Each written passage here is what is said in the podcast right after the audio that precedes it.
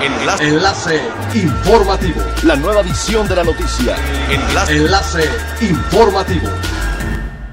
Hola, ¿qué tal? Muy buenas tardes. Les saluda Gladys Kolev. Este es el segundo resumen de las noticias más importantes que acontecen este jueves 15 de octubre del 2020 a través de Enlace Informativo de Frecuencia Elemental con el propósito de dar a conocer el panorama y la situación que guarda el sector turístico, el presidente de la Asociación de Secretarios de Turismo de México, Luis Humberto Araiza López, sostuvo una reunión con miembros de la asociación y el secretario de Turismo Federal, Miguel Torruco, en la que presentó un análisis sobre el comportamiento de la industria durante el primer semestre del 2020. En este encuentro, Araiza López habló sobre el impacto que ha tenido la pandemia en el Producto Interno Bruto que genera esta industria en todo el país, así como sus efectos en materia de empleos, ocupación hotelera, conectividad aérea, afluencia turística nacional e internacional, así como un análisis de los mercados extranjeros.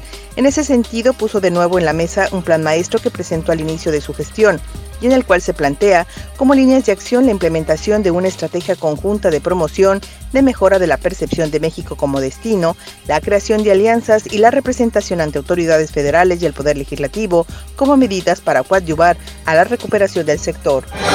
El coronavirus impactó a la inversión extranjera directa turística, pues en el primer semestre de 2020 cayó 30.9% anual comparado con la mitad del 2019.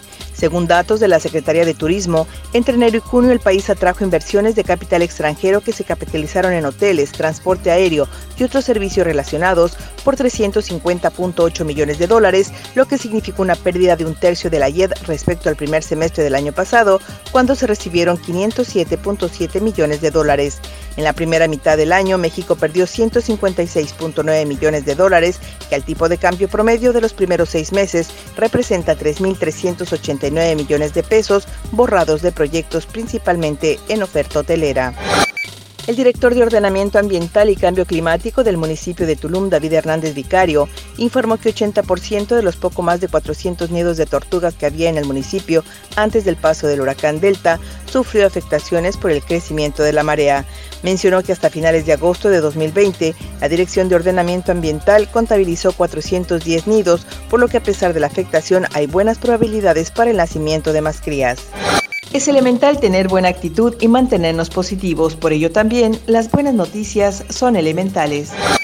Las organizaciones Plan for the Planet, Cancún 420, Clan Cuatí y la Asociación Mexicana de Arbovicultura lanzaron el proyecto Reforesta Cancún 2020-2021 para subsanar la pérdida de más de mil árboles que dejó el huracán Delta en su paso por las costas del Caribe mexicano.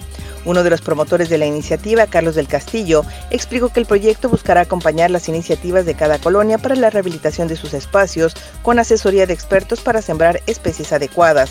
Las convocatorias para la siembra y registro de voluntarios serán difundidas a través de las redes sociales de las organizaciones promotoras del proyecto. Siga pendiente de las noticias más relevantes en nuestra próxima cápsula informativa. No olvide seguir nuestras redes sociales, Facebook, Instagram y YouTube. Estamos como Frecuencia Elemental. En Twitter, arroba frecuencia-e y nuestra página web www.frecuenciaelemental.com. Se despide Gladys Kolev y no olvide que es elemental estar bien informado. Enlace. Enlace informativo. La nueva edición de la noticia. Enlace. Enlace informativo. Es elemental que te conectes a nuestra frecuencia.